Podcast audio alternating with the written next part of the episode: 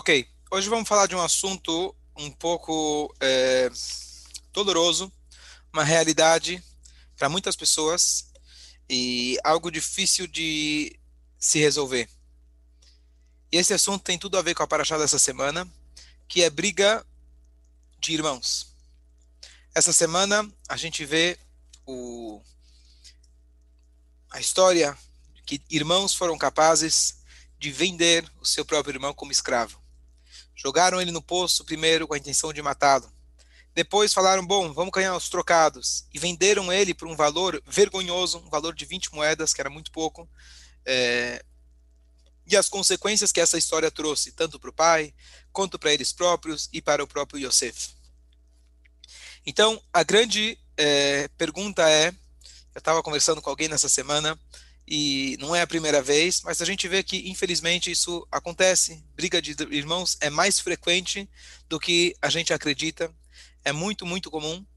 E às vezes você tem irmãos que não se falam por décadas, às vezes por uma coisa que aconteceu anos atrás, um não convida, Deus nos livre, o outro para o casamento de seu filho, e irmãos que nasceram no mesmo útero, do mesmo pai, da mesma mãe, eles são capazes, Deus nos livre, de estar tão distantes um do outro.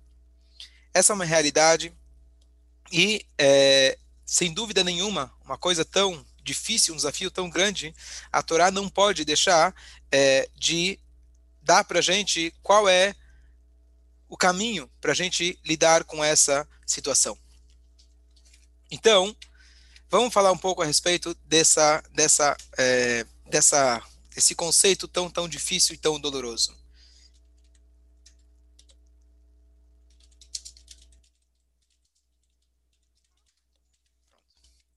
Ok. Bom dia, Melina. Então, Bom... então vamos começar a fazer uma é, voltar na história e ver a primeira guerra, primeira briga de irmãos que tivemos na nossa história. Obviamente, logo a gente se lembra dos primeiros irmãos que tivemos na história. Adão não tinha irmãos, não tinha sogra, não tinha sogro. Então, estava difícil dele brigar com alguém. esposa, ele só tinha uma, não tinha nem outra para escolher. Então não tinha opção. É eu e você, você e eu, e não tem outra opção. Então, quem sobrou para brigar? Ninguém. Então, a primeira, é, o primeiro par de irmãos descrito na história. A cobra, desculpa. A cobra. Boa, boa, tá bom. A cobra entrou, tá certo. Mas a cobra, digamos assim, não é família, certo? Ela se entrou, quis entrar na família. Era o estranho. E Caim e Eva. Todo mundo lembra da história que Caim matou Abel. Qual que é a justificativa da briga? Qual foi o pretexto para a briga? Então, o que está escrito na Torá foi que Caim trouxe o seu sacrifício para Deus do pior que ele tinha. Hevel trouxe o melhor que ele tinha para Deus. Então, então, Deus aceitou de Hevel e o Caim ficou com inveja e ele foi lá e matou o seu irmão. Deus até chegou a falar para ele: que, que você está triste? Se você melhorar o teu sacrifício, eu vou aceitar. Mas ele não quis saber e ele foi lá e matou o seu irmão. Nos comentaristas, eles, eles dizem que havia dois mais dois outros pretextos para essa briga. Um, está escrito que Caim roetzon vehevelaya roe é, oved adamá. Um trabalhava com é, rebanho e o outro, ele arava, trabalhava a terra. Então havia, na verdade, uma discussão entre os dois a quem pertencia o quê. Porque se um trabalhava a terra, aparentemente, eles herdaram o universo do pai de Adam Arishon. Aquele que tinha as terras, aquele que trabalhava, aquele que, é, é, aquele que tinha os rebanhos, ele tinha que depender da terra. E aquele que tinha terra falava: com que direito o teu rebanho tem de comer das minhas terras, no mínimo sem pagar aluguel? E esse era uma segunda opção da discussão que eles tinham. Terceira opção: Caim nasceu com uma gêmea e Hevel nasceu com duas gêmeas. E essa segunda gêmea ficou a disputa quem e ficaria com ela. Essas são as três explicações clássicas para essa discussão. É interessante que, na verdade, essas três explicações são, na verdade, na maioria dos casos, o motivo de qualquer briga, de qualquer guerra na história e principalmente discussão entre irmãos. Vamos pegar a primeira. A primeira, Deus gostou de um e não gostou da oferenda do outro. Aqui a gente vê que a luta, na verdade, muitas vezes, entre irmãos é quem vai conseguir despertar mais atenção do pai ou da mãe. Deus, ele deu mais atenção para o segundo. Claro, Deus falou para ele o que ele deveria ter feito. Mas isso a gente pode usar como um modelo de discussão. Quem vai conseguir mais tempo do papai, atenção do papai. Por que o caçula, eu sou caçula, ele ganha mais atenção? Por que, que o outro é mais mimado? Por que ele ganhou um apartamento e eu não ganhei? Por que... Não, eu não ganhei também, nenhum. Mas tudo bem. Por que, por que o casamento dele foi com esse, essa flor e a minha não teve? Por que a roupa que você comprou para ele e eu não tive? E assim por diante. Então, essa é a primeira primeiro tipo, de discussão. Quando um filho, na maioria das vezes, está reclamando de que um ganhou, o outro não ganhou, não é nem tanto por aquilo que ele ganhou, não é pelo objeto, e sim pelo afeto. Papai, se você deu mais para ele, na minha visão, quer dizer que você gosta mais dele. A pergunta que meus filhos sempre querem saber, mas fala a verdade, quem você gosta mais? Tá certo? E eu respondo, Hana, eu gosto você mais que todo mundo. Aí eu vou para a próxima. Rivka, eu gosto você mais do que todo mundo. E assim eu vou um por um. Que todo mundo saiba que ele é o, que mais, ele é o mais amado, porque cada um é especial. Mas os filhos estão sempre buscando quem é que vai receber a maior atenção e porque o outro recebe mais. Segunda opção, a discussão entre a terra é minha, o rebanho é teu. De quem é a herança? Infelizmente, herança é uma das maiores é, causas para brigas familiares. Deus nos livre situações onde pessoas, o velho está vivo, Baruch Hashem, mas ele já está já tá meio gaga, ele já não está mais cuidando dos negócios. Infelizmente, antes ainda do velho morrer, a família já está completamente dividida por brigas e discussões quem vai receber essa herança. Terceira situação. A irmã a mais. Significa inveja. Não estamos brigando pela herança e não estamos brigando pela atenção dos pais. Mas como é possível que o meu irmão, minha irmã, foi mais bem sucedida na vida do que eu? Isso causa uma frustração muito grande. O meu irmão, a minha irmã, que teve a mesma escola, a mesma casa, o mesmo que fish, os mesmos pais, saíram, vieram no mesmo lugar, porque ele se deu melhor, seja no aspecto social, financeiro, casamento, filhos, e fica às vezes essa questão de inveja, essa questão de ciúmes. Então aqui a gente resume grande parte, não posso dizer que são todas, mas grande parte das guerras mundiais, ou era por território, ou era por conquista, por inveja, e no caso de filhos e irmãos, a gente tem a questão de atenção dos pais. Então, o que, que a gente que, que adianta falar dos problemas? O primeiro ponto, talvez, que a gente pode tirar daqui é saber que isso já existe desde o início da história. Se acontecer com você, Deus nos livre, esse tipo de discussão, não fica surpreso, não fica chocado. Assim é desde o início da nossa história. Caim literalmente matou Abel. Eu acho que nós estamos melhor do que isso, pelo menos. Então, qual que é a ideia?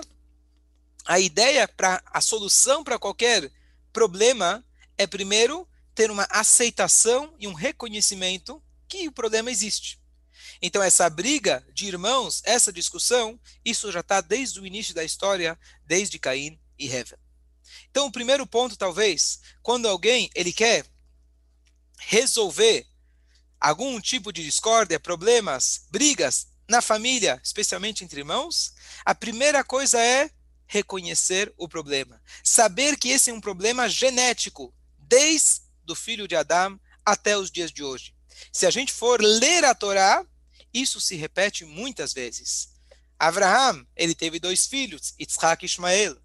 Yaakov teve dois filhos, Yaakov, eh, desculpa, Yitzhak teve dois filhos, Yaakov e Esav. Yaakov teve doze filhos, Yosef e os irmãos que venderam ele, os dez que venderam ele. E assim a história continua. Então, a primeira coisa, a gente não se surpreender ou assustar. Claro que é, se é de surpreender, a gente não quer que pessoas briguem. Mas se existe uma briga, se existe uma discórdia, saibamos que é normal e justamente por isso a Torá conta pra gente essas histórias tão drásticas, tão terríveis. Começando do irmão que ele mata um quarto de toda a população mundial. Maior holocausto, provavelmente, de toda a história. Então, esse é o primeiro ponto. Vamos agora. Ok. Na nossa paraxá, a gente, conhece, a gente conhece a passagem dos irmãos. Yosef ele chegava para o pai, ele contava os sonhos que ele teve, os feixes, eles vão se ajoelhar para as suas espigas vão se ajoelhar para minha, as estrelas se, ajoelha, se ajoelham para minha, ou seja, ele se colocou numa posição que ele estava superior aos irmãos. Os irmãos já sentiam que havia uma preferência do pai com o Yosef, que ele deu para ele tonet para cima, aquela, aquele casaco, aquela túnica é, é, tão importante e histórica, ele passou ela para o Yosef e não para o filho mais velho, e não vendeu e fez uma divisão honesta, uma visão, pelo menos a, a, a visão deles. Então começou essa primeira discussão, que era a discussão pela atenção do pai.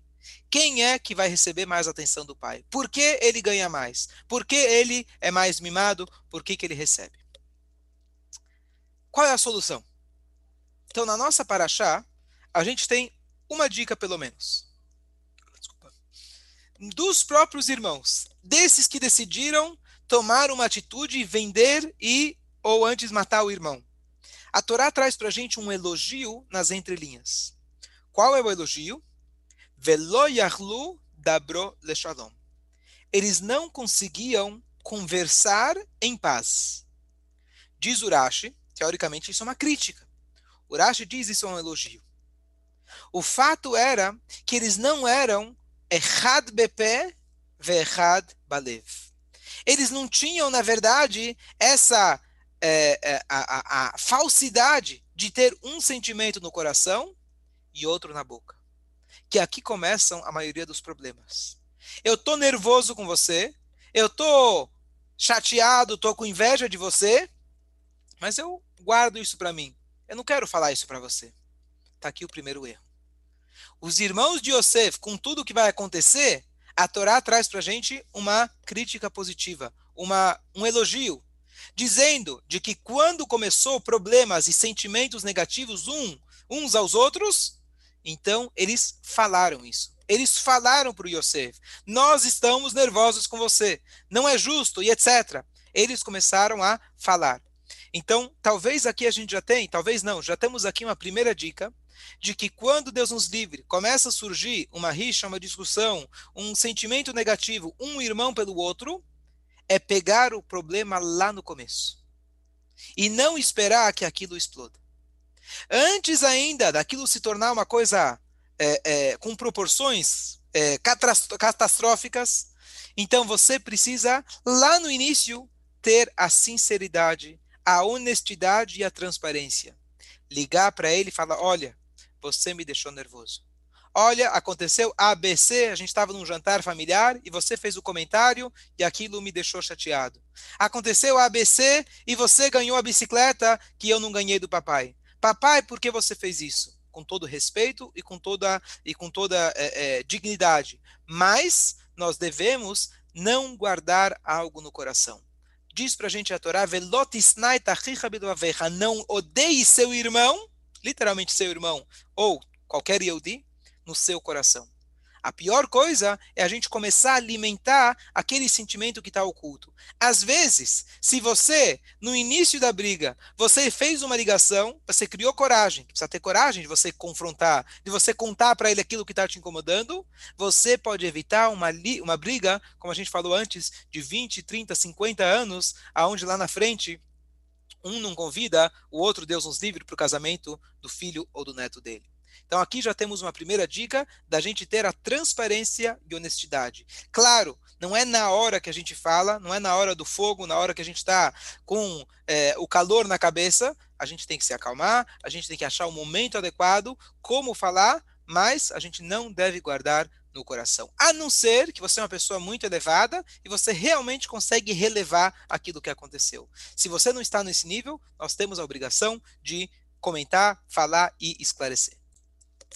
Vamos passar para mais uma dica. É óbvio que aquilo que eu estou falando hoje são apenas algumas dicas, mas cada situação merece a sua dica, a sua compreensão. A pessoa tem que ter humildade, a pessoa tem que buscar ajuda, buscar um terceiro que vai poder orientar, uma pessoa às vezes mediadora. Eu estou falando apenas conceitos genéricos que com certeza cada um pode aplicar de alguma forma no seu dia a dia. Se não for Bezrat Hashem, que não seja para o teu irmão, para tua irmã, que seja para um vizinho, que seja para um conhecido. Todos esses conceitos a gente pode aplicar de maneira geral, mas especificamente para irmãos. Segundo ponto, um pouco mais, é, um pouco pior. Às vezes a gente fala, bom, eu não estou sentindo amor pelo meu irmão.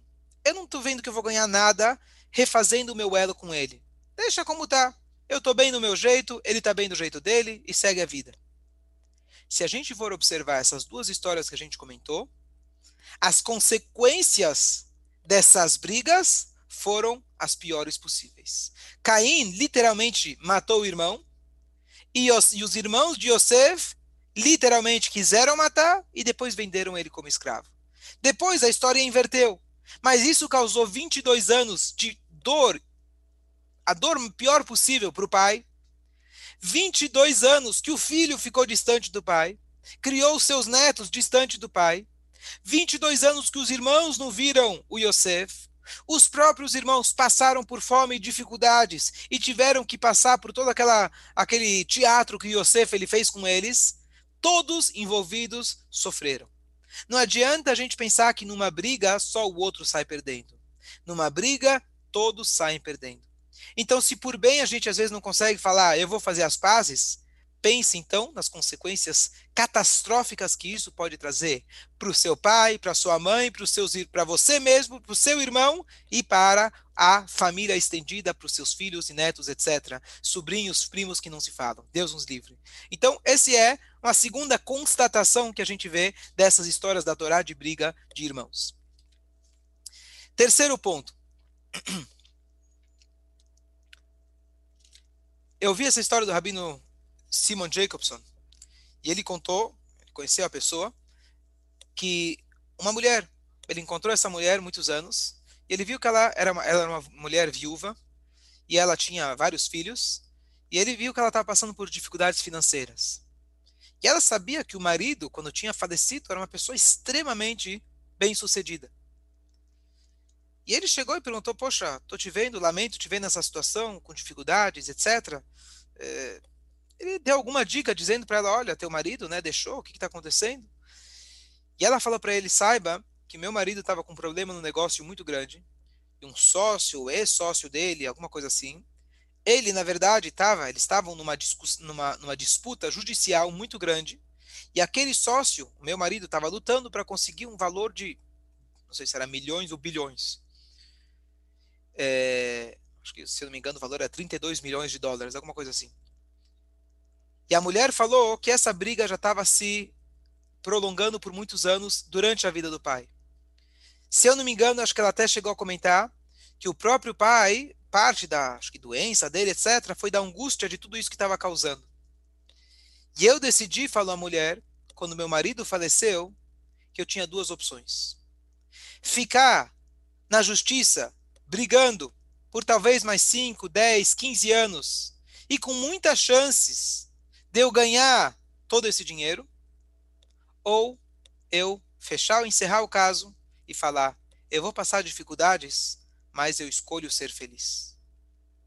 E essa foi a minha opção, e por isso eu, Baruch Hashem, consegui, disse a mulher, educar todos os meus filhos, com dificuldades, mas eu tenho uma vida de paz. Essa mulher, com certeza, pertence àquela categoria que eu falei antes, de pessoas super especiais, que ela estava pronta para abrir mão de tudo para não entrar, levar uma vida de briga. Mas histórias, especialmente chocantes, elas vêm trazer para a gente uma mensagem.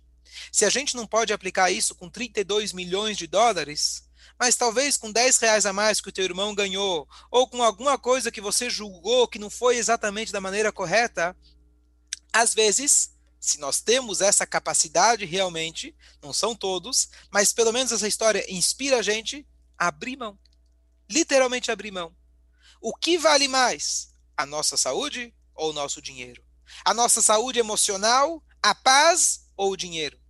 É claro que a gente sabe que o dinheiro é secundário, mas às vezes vai dizer, bom, mas tudo bem, é desonesto, é errado. Não estou entrando no mérito da questão. Muitas vezes, isso deve ser levado a um tribunal a um tribunal rabínico muitas vezes. irmãos podem e devem, para isso existe uma corte, que eles vão definir e falar: olha, isso está certo, isso está errado, fulano tem que ganhar X, fulano tem que ganhar Y, e se resolvam. Assim diz o a voto, quando duas pessoas aparecem na sua frente, juiz, você tem que olhar para ambos como perversos, e quando eles saem de você, independente de quem ganhou, quem perdeu, você tem que enxergar os dois como tzadikim, quando eles aceitaram o veredito. Então, você recorrer a uma terceira pessoa não está errada. A mulher tinha todo o direito do mundo de seguir aquele, aquele tribunal. Apenas o que eu estou querendo dizer é que cada um, de acordo com a sua situação e escala, tem momentos que não vale a pena. Às vezes vale a pena. Às vezes aquilo te incomoda bastante, não é questão do valor. Mas, às vezes, uma pequena meditação, a gente chega na conclusão e fala: o bem maior do, da paz da família, da união familiar, é maior do que essa discussão. Mais um ponto. Aqui vem uma história muito bonita que eu queria comentar com vocês, que é o seguinte.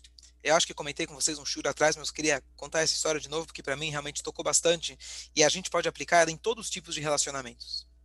Às vezes, a pessoa, ela falou: Bom, eu realmente fiz de tudo eu conversei com uma pessoa que poderia ter sido intermediária, não deu certo. O meu irmão não quis, o meu amigo não quis. Eu falei com meu professor, meu rabino, meu guru, meu psicólogo, meu psiquiatra e tentei fazer, falar o que eu conseguia. Mandei colocar um remédio no café dele, sei lá. Tô brincando. E aí, mesmo assim, eu não consegui. Eu tô rezando para Deus, não consegui. Eu peço para Deus, a coisa ainda não mudou.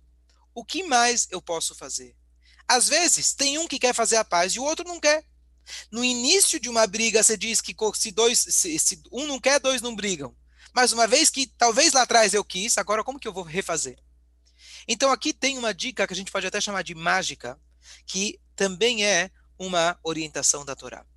E eu vou relembrar uma história que eu contei não faz muito tempo.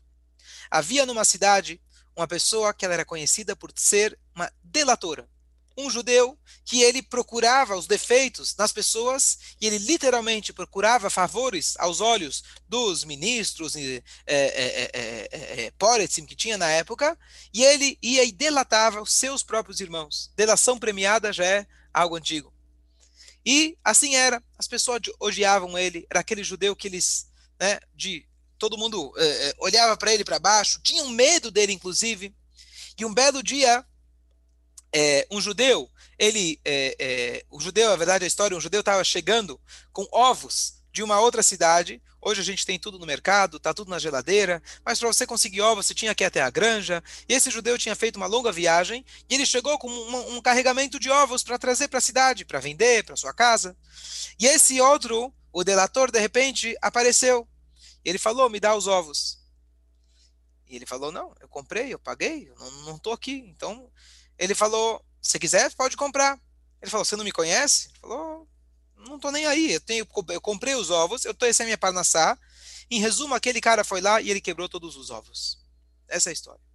Bom, aquele judeu, coitado, que perdeu toda a mercadoria dele, ele foi correndo para o rabino.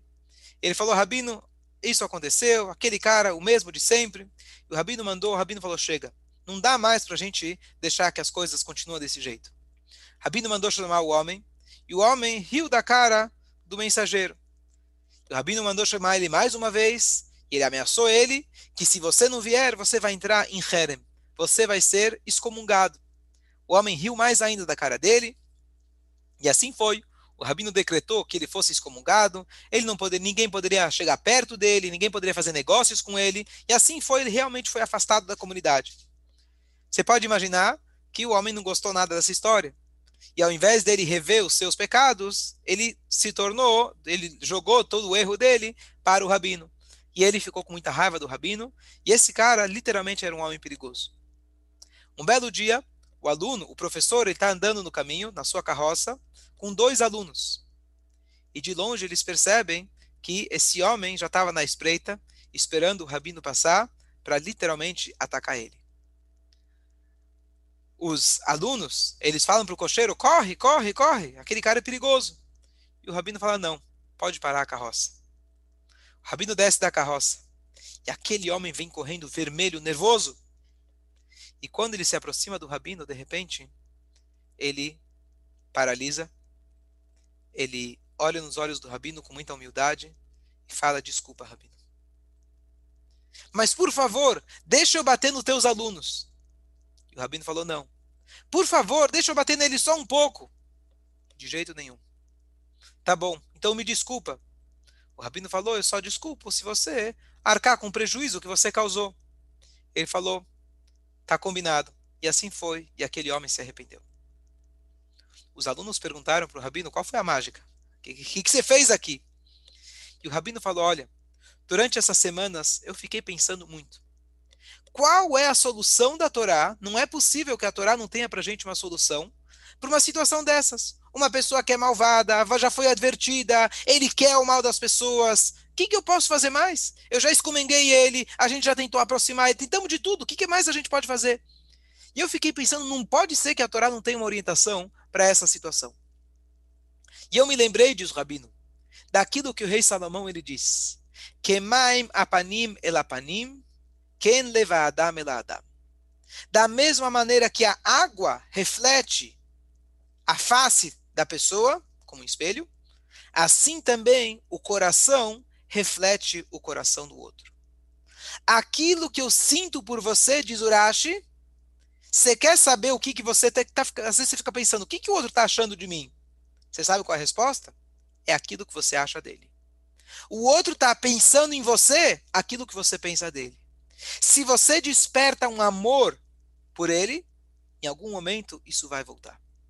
Se você tem ódio, pode ter certeza que isso também pode voltar. E eu pensei, a única coisa que eu posso fazer é eu me trabalhar para que eu passe a amar ele. E eu comecei a perceber, é verdade, eu odeio esse cara. Esse cara é malvado, e claro que eu vou odiar. Olha o que, que ele fez. Mas eu comecei a falar, sabe o quê? Talvez, talvez a educação que ele teve, talvez a vida que ele teve, aquilo que ele sofreu, aquilo que ele passou, e eu comecei sabendo exatamente quem é o cara, mas mesmo assim fazendo um trabalho interior de tentar justificar, tentar ter compaixão. Coitado, talvez não teve a educação adequada, talvez ele passou por momentos difíceis, talvez ele está com problemas na família, talvez ele está sem dinheiro. E comecei a trabalhar, trabalhar, trabalhar minha cabeça, e aos poucos eu fui despertando uma compaixão dele. Diz o Tânia para a gente, um parênteses, que a compaixão traz o amor. E no dia que ele chegou aqui, quando ele me olhou, ele estava pronto para me matar. Mas quando ele chegou perto, aquilo atingiu ele. E ele sentiu aquele amor que eu senti por ele, ele não foi capaz de me agredir, muito pelo contrário. Vocês, disse o professor para o aluno, vocês não fizeram nada disso. Então ele estava pronto para bater em vocês. Mas já que eu estava lá, ele precisava pedir a minha permissão. Posso bater nos teus alunos? Eu falei para ele que não. Só um pouquinho. E eu falei para ele que não. E uma vez que eu estava com todo esse amor intenso por ele, ele não foi capaz de fazer nada para mim. Isso é uma arma infalível. Talvez a mais difícil de todas, mas é uma arma que a gente tem que usar. Não precisa ser a última instância, mas o que sim, quando existe uma última instância, quando a pessoa fala já tentei de tudo, essa sim é uma arma muito positiva. E mesmo que você ainda não conseguiu chegar nessa compreensão, nesse nível espiritual tão elevado desse mestre, desse Rebbe, de falar, eu amo o cara aqui, me roubou, ele me foi injusto comigo, ele fez mal, ele continua fazendo mal, continua me prejudicando. Mesmo assim, número um, a gente já tem uma vantagem.